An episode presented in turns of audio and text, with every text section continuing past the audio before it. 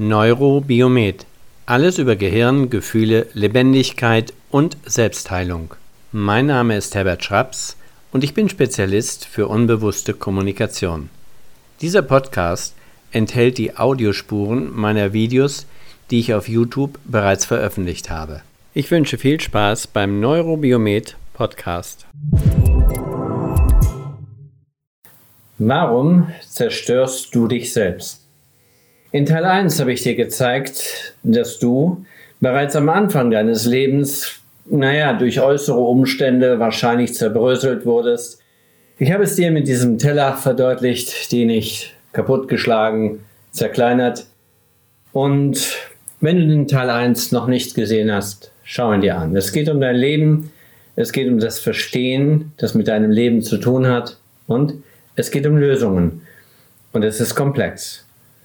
Und wie immer hast du nur drei Minuten Zeit, dann bist du hier falsch. Denn es geht nur um dich. Und alles andere ist zu oberflächlich. Und oberflächliches erreicht nicht das, was in dir ist, was dein Problem ausmacht. Ja, wo fange ich an? Hm. Am Anfang. Am Anfang war das kleine Kind. Du. Du wurdest zerbröselt, vielleicht falsche Prägungsmuster, vielleicht hattest du falsche Eltern oder falsche Umgebungen oder die richtig tollen Eltern, aber ein Gehirn, das etwas anderes erwartet hat. Wir wissen es nicht. Wir wissen nur eins, in diesem Gehirn läuft irgendetwas schief. Das ist der Grund, warum du heute wahrscheinlich unter irgendwelchen psychischen, psychosomatischen oder seelischen Störungen oder Quälereien leidest, die du nicht haben möchtest. Und in einem anderen Video, da ging es um lebenslange Hypnose, da habe ich gesagt, hey, du bist nicht dein Gehirn.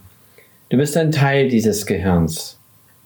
Und alles sind Puzzlestücke. Und je mehr du diese Puzzlestücke sortierst und wahrnimmst und anschaust, desto mehr wirst du erkennen, wer oder was du wirklich bist oder wer oder was wirklich dafür zuständig ist, warum du heute so bist, wie du bist.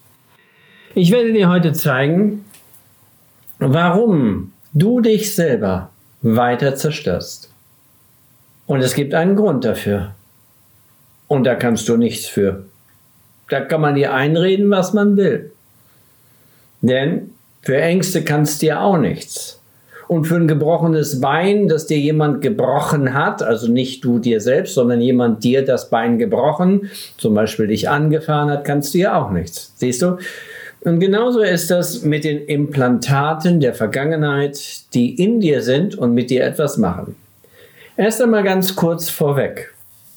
Ich denke, dir ist sicherlich bekannt, wenn du einige meiner Videos angesehen hast, dass dieses Ding, wir nennen es Gehirn, hier oben in deiner Hirnschale aktiv ist. Und dieses Ding, das Gehirn, besteht aus zwei Teilen. Und ein Teil ist mehr für die Sprache, die Logik, Zahlen, Daten, Fakten, Zeit aktiv. Also für das, was wir greifen, begreifen und äh, individuell wahrnehmen wollen und können.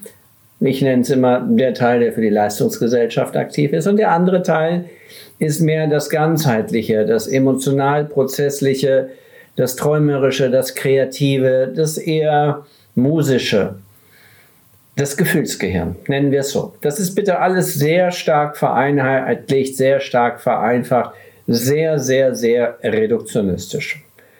Ja, und diese beiden Gehirne, die sind ja irgendwann geboren worden und wenn sie geboren werden, dann sind sie sowas ähnliches wie nackt.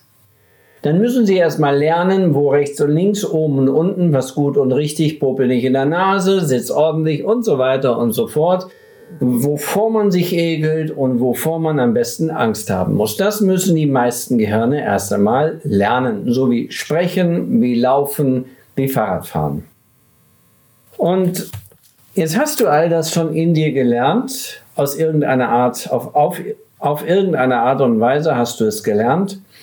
Und jetzt bist du jenseits der Pubertät. Und du wunderst dich, wie heute in einem Anruf, ja, wir waren im Urlaub. Da ging es mir doch eigentlich gut. Da ist mein Mann, da sind meine Kinder, unser Hund.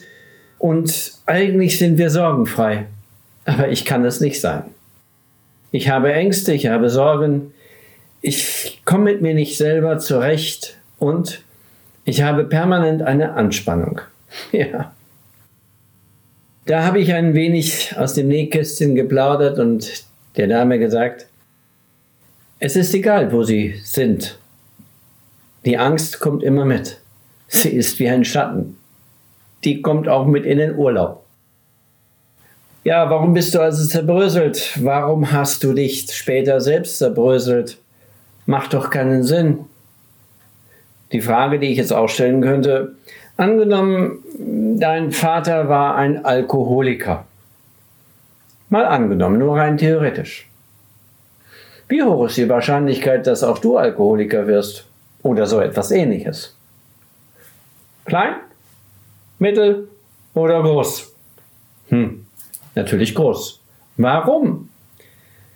Eigentlich müsstest du doch sehen, wahrnehmen, wissen, oh, das ist nicht gut, man wird aggressiv, man wird ekelhaft, man wird schlecht zu den Menschen und vielleicht sogar zu seinen Kindern. Eigentlich müsstest du doch aus deiner Kindheit sehr viele schwierige Erlebnisse mitgenommen haben, die dir sagen, nein, ich werde niemals Alkoholiker.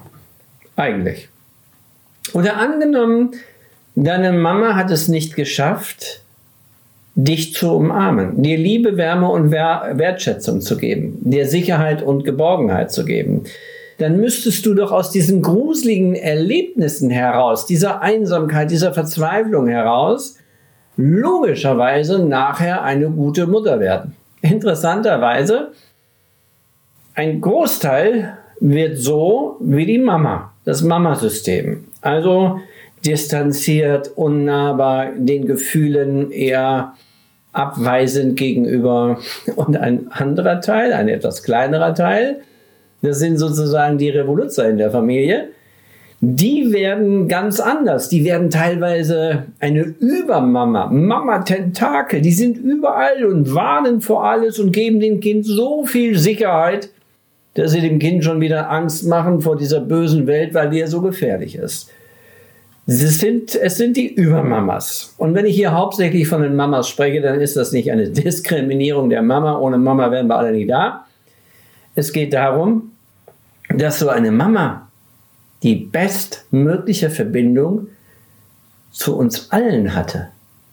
Denn wir sind alle aus einer Mama herausgekommen. Papa hm, spielt in der Regel auch eine Rolle, natürlich, aber niemals, naja, niemals würde ich jetzt nicht sagen, aber fast niemals eine so starke Rolle wie eine Mama. Naja, und wenn wir uns klar werden, wieso wird ein Kind, das von einer gefühlskalten Mama erzogen wurde, einer distanzierten, nicht ein liebevolles Wesen, kann es werden. Wie gesagt, es gibt Revolution, aber die meisten sind Fahnenträger und übernehmen das Elternsystem oder Alkohol, fahren einen Träger und übernehmen das Papasystem. Ja, oder die Mama hat schon 44 Partnerschaften hinter sich und äh, du läufst in die gleiche Falle hinein, ins gleiche Bajonett hinein und kommst in deinen Partnerschaften nicht klar. Warum nicht? Du müsstest doch daraus gelernt haben, dass das nicht gut ist. Ganz einfach. Es ist wirklich einfach. Dein Hirn hat aus evolutionärer äh, Entwicklung heraus bei der Geburt erst einmal ganz viel Freiräume, die es füllt. Womit füllt es sie? Mit dem Prägungsmuster. Darauf bin ich schon im ersten Teil eingegangen. Heute geht es darum, was machst du später mit diesen Prägungsmustern? Du benutzt diese Prägungsmuster für dich selbst. Nein, gegen dich selbst das Prägungsmuster, das tiefliegende System in dir drin, da unten drin, in den Basalganglien, in den Automatismen, da steckt die Kodierung drin, die dir sagt, wie du zu sein hast. Und ein Prägungsmuster ist nun mal ein Überlebensmuster. Schauen wir in die Natur hinein, dann werden wir es sehen. Und Überlebensmuster sagen dir, wie du zu sein hast. So, und jetzt sagt dir ein Teil deines Gehirns, wie du es zu sein hast. Ja, immer wenn ich äh, mich ein bisschen blöd fühle, ach, so ein kleines Glas Wein kann ja nicht schaden. Ach, dann kann ich wenigstens abspannen. Oder immer wenn ich mich ein bisschen komisch fühle, ach, zu viel Gedanken im Kopf, ein Gläschen Wein, ein Gläschen in Ehren kann niemand verwehren. Kenne ich übrigens aus meinem eigenen Leben, früher, meinem früheren Leben. Ja, ich komme also aus einer hm, solch einer Ursprungsfamilie heraus. Und äh, die Väter, sagen wir es mal, die ich kennengelernt habe, äh, die hatten alle ein Alkoholproblem. Ja, und was ist mit mir passiert? Ich bin sehenden Auges in diese Problematik nach meiner sportlichen Karriere da hineingerutscht. Immer weiter und weiter, bis ich es irgendwann kapiert habe. Und es war Gott sei Dank noch lange nicht so weit, dass ich alkoholsüchtig oder ähnliches war. Aber naja, täglich ein Glas Wein oder hin und wieder gönnt man sich einen Whisky und auf einer Party dies und jenes. Da eigentlich, da oben hätte ich eigentlich wissen müssen, dass es dem Leben nicht dienlich ist. Aber das konnte ich nicht wissen.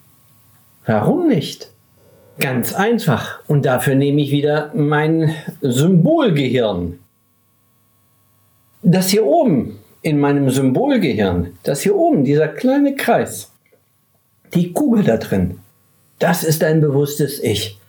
Alles, was in diesem Kreis ist, all das nimmt ein bewusstes Ich wahr. Es ist sozusagen der Erlebnisraum deines Bewusstseins. Und in diesem Erlebnisbewusstsein, das heißt deinem Raum, da ist nur das drinne, was du wahrnehmen kannst. Einfaches Beispiel. Jetzt, wo ich dich darauf aufmerksam mache, nimmst du dein Gesäß wahr, deinen Po. Achte mal drauf. Jetzt, wo ich dich darauf aufmerksam mache. Der war vorhin auch nicht weg oder nicht da. Nur er spielte keine Rolle, aber jetzt kommt eine Information von außen, Gesäß Po, aktiviert das entsprechende neuronale Netz und du fühlst es und du nimmst es in deinem Erlebnisraum wahr. So ungefähr geht die Wissenschaft davon aus, dass wir die Welt wahrnehmen. Hier oben in diesem weißen Ring, das ist das, was wir kognitiv in der Schule im Leben sozusagen lernen. Schritt für Schritt kognitives, bewusstes Lernen. Zahlen, Daten, Fakten, Funktionen. Das hier sind die Ebenen, die mit zwischenmenschlichen, sozialen Komponenten zu tun haben. Und diese Ebenen sind sehr wichtig. Wenn die schief laufen, dann hast du ein Problem. Naja, und ich früher, und ich nehme mich wirklich da als Beispiel, ich habe, das hier unten ist übrigens die unbewusste Ebene meines Gehirns. Und ab diesem schwarzen Band ist es so unbewusst, dass wir da gar nicht mehr rankommen. Nicht jedenfalls ohne Hindernisse. Und in diesen tiefer liegenden, unbewussten Prägungsmustern hat mein kindliches Gehirn gesehen, dass irgendetwas, später nennen wir es Alkohol, die Mächtigen die Götter zu sich genommen haben. Und dieses kindliche Gehirn will vielleicht auch mal mächtig sein oder will irgendwann ja groß sein. Erwachsen, Alkohol, eine Verbindung, ein Netzwerk. Ja, und irgendwann kommt dieses Prägungsmuster hoch und macht etwas mit dir. Das muss nicht Alkohol sein, das kann Lieblosigkeit sein, das kann knallhart sein, mit Geschäftsleuten umgehen oder immer den Weg versuchen, andere Leute zu manipulieren oder klein zu machen oder immer der Beste zu sein oder immer der Erste zu sein. Enorme Ansprüche an sich stellen. Ja, und wie zerbröselst du dich? Ganz einfach. Von unten, aus deinem Unbewussten, aus deinem limbischen System im Gehirn übertragen, ist das dieser Bereich. Nicht der bewusste Bereich. Hier oben, das ist bewusst, das ist unbewusst. Also aus deinem limbischen System kommen Informationen hoch. Und hier oben in der Ebene des bewussten Ichs nimmst du es wahr. Und warum habe ich damals die Gefahr nicht sofort erkannt? Erst später? Ganz einfach. Ich kann nur bewusst wahrnehmen, was mir mein Gehirn zur Verfügung stellt. Hier oben kommt nämlich nur an, was mir mein Gehirn zur Verfügung stellt. Und wenn mein Gehirn auf der unbewussten Ebene davon ausgeht, dass das Verhalten in der Außenwelt normal ist, speichert es hier ein Verhalten und schickt es an die Großhirnrinde wie eine Art Projektion. Und der Verstand, der hier oben in der Großhirnrinde hauptsächlich zu Hause ist, ja, er versucht einfach das Gefühl umzusetzen. Das wiederum bedeutet, schau mal, wie du mit dir selber umgehst, wenn du Angst hast. Schau mal, wie du mit dir selber umgehst, wenn du ein Problem hast, wie ungeduldig du mit dir umgehst, wie kaltherzig, wie wenig Mitgefühl du für dich selber hast. Und vielleicht, wie hochsensibel du bist, ohne es zu wissen. Und das ist genau das, worum es geht. Und dann nehme ich wieder den, den Ausdruck, ja, den Ruf. Bauer! Bauer! Was heißt das? Chinesisch, hilf mir! Also, wenn ich kein Chinesisch kann, kann ich nicht zuhören, wenn da unten jemand ruft, hilf mir. Ich muss also Chinesisch können. Nein, keine Angst, du musst nicht Chinesisch lernen. Aber das ist das Symbolhafte. Wenn du eine Sprache nicht verstehst, kannst du nicht erkennen, was derjenige, der Hilfe sucht oder Unterstützung benötigt, dir vermitteln möchte.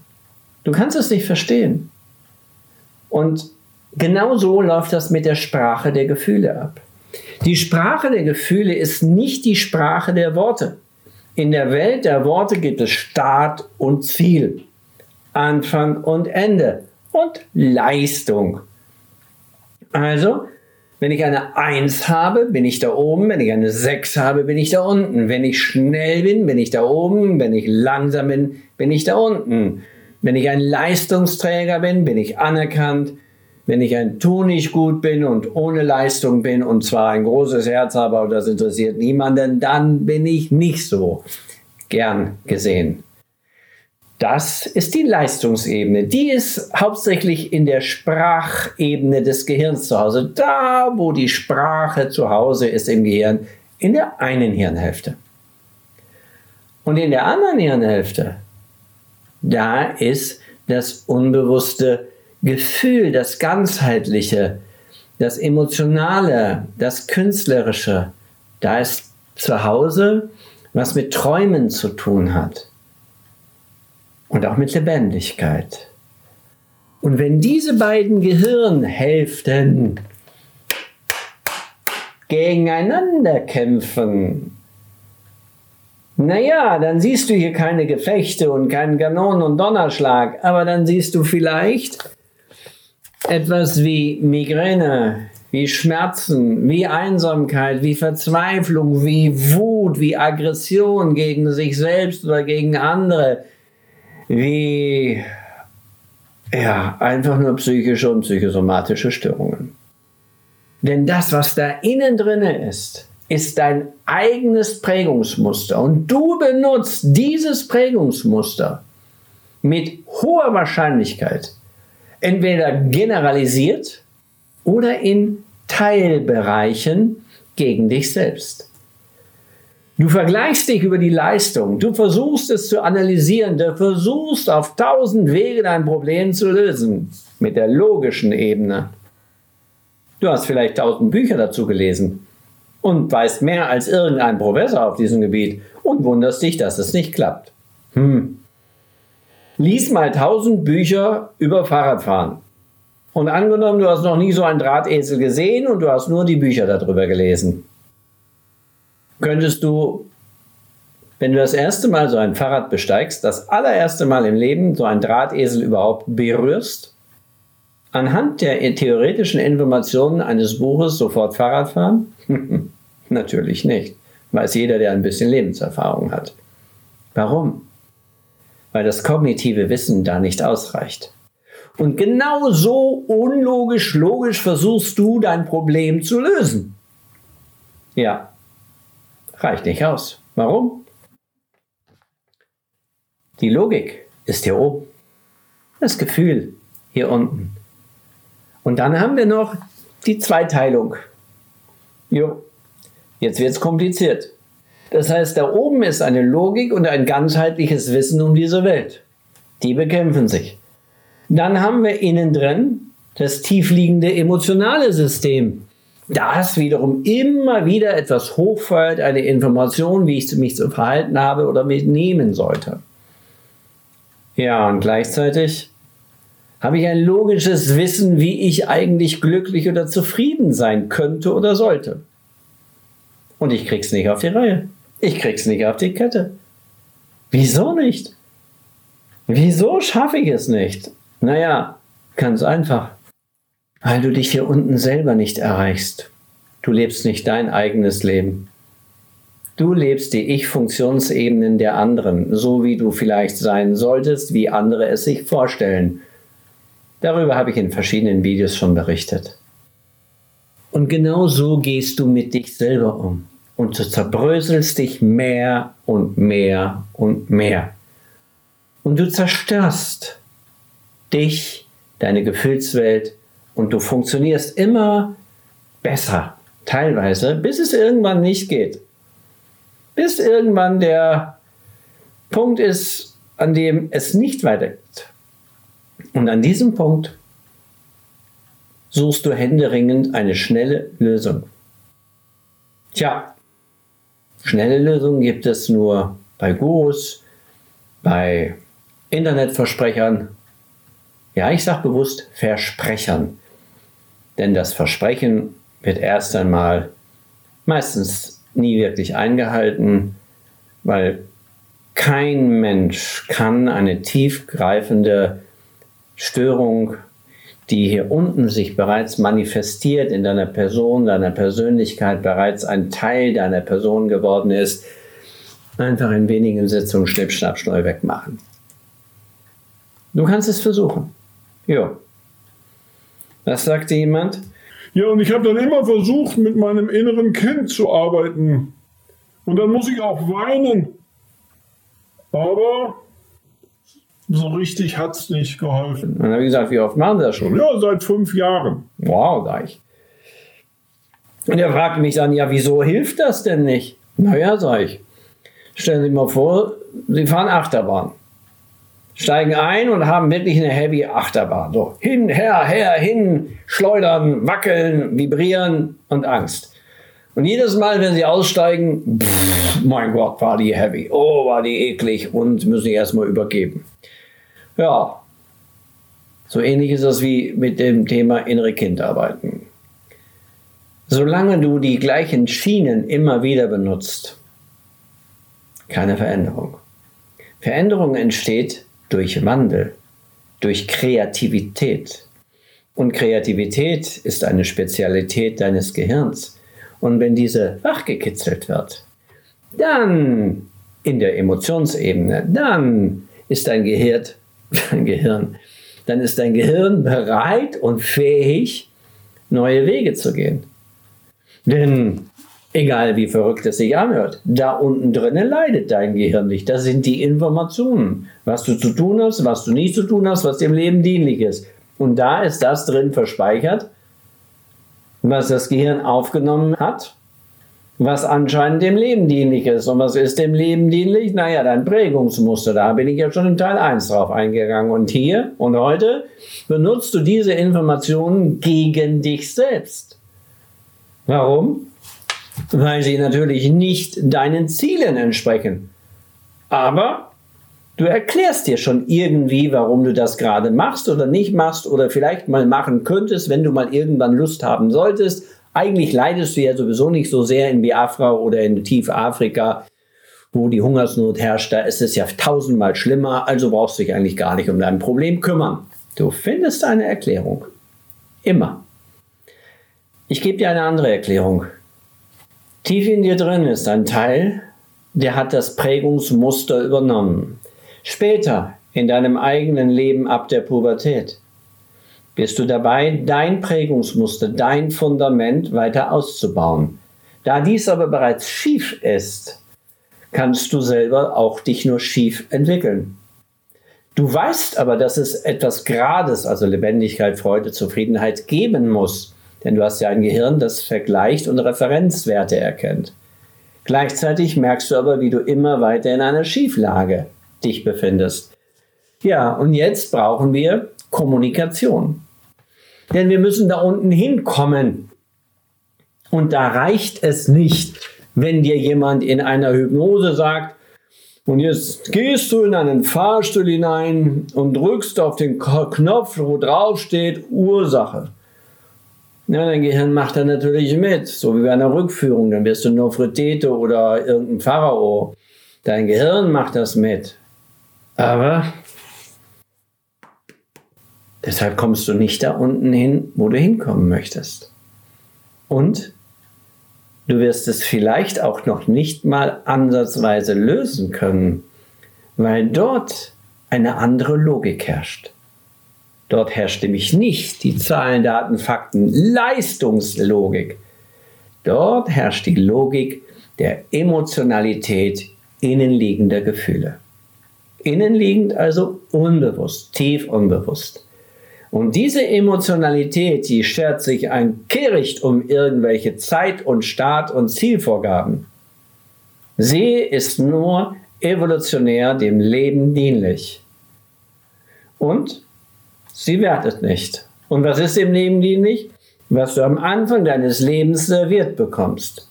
Das benutzt du später gegen dich selbst und versuchst dein Problem damit zu lösen. Also, ich lade dich ein, eine neurobiologische Mediation, also eine innere Konfliktbereinigung kennenzulernen. Denn da geht es um Kommunikation. Damit der innere Konflikt, wenn also die rechte und die Hirnhälfte, linke Hirnhälfte gegeneinander kämpfen, symbolisch betrachtet, wenn dieser Konflikt ausartet, hast du Störungen irgendwelcher Art. Und wenn du diesen Konflikt bereinigst, hm, dann hast du keine Störung. Es liegt an dir. Und noch etwas. Abschluss. Seit über zwölf Jahren arbeite ich nicht mit den Symptomen, die die Menschen mitbringen. Und da sind viele gruselige Dinge dabei, die wirklich heftig sind. Über Jahre oder Jahrzehnte, worunter diese Menschen leiden. Psychische, psychosomatische, chronische Störungen. Und das Spannende ist, ohne Symptombearbeitung lassen sich diese Prozesse auflösen, diese Störungen. Das ist jetzt kein Heilversprechen, sowas darf man ja natürlich nicht abgeben, sondern das ist ein Erfahrungssatz, den ich ausgesprochen habe im Zusammenhang meiner Erfahrungen mit Menschen, die gewillt sind, an sich zu arbeiten. Natürlich ist es nicht immer leicht, wie man von dem einen oder anderen Kommentar hier lesen kann. Aber es lohnt sich. Und es ist wichtig zu wissen, damit du als Unwissender nicht zum Spielball der anderen wirst. Also, have a nice day und mach das Beste daraus.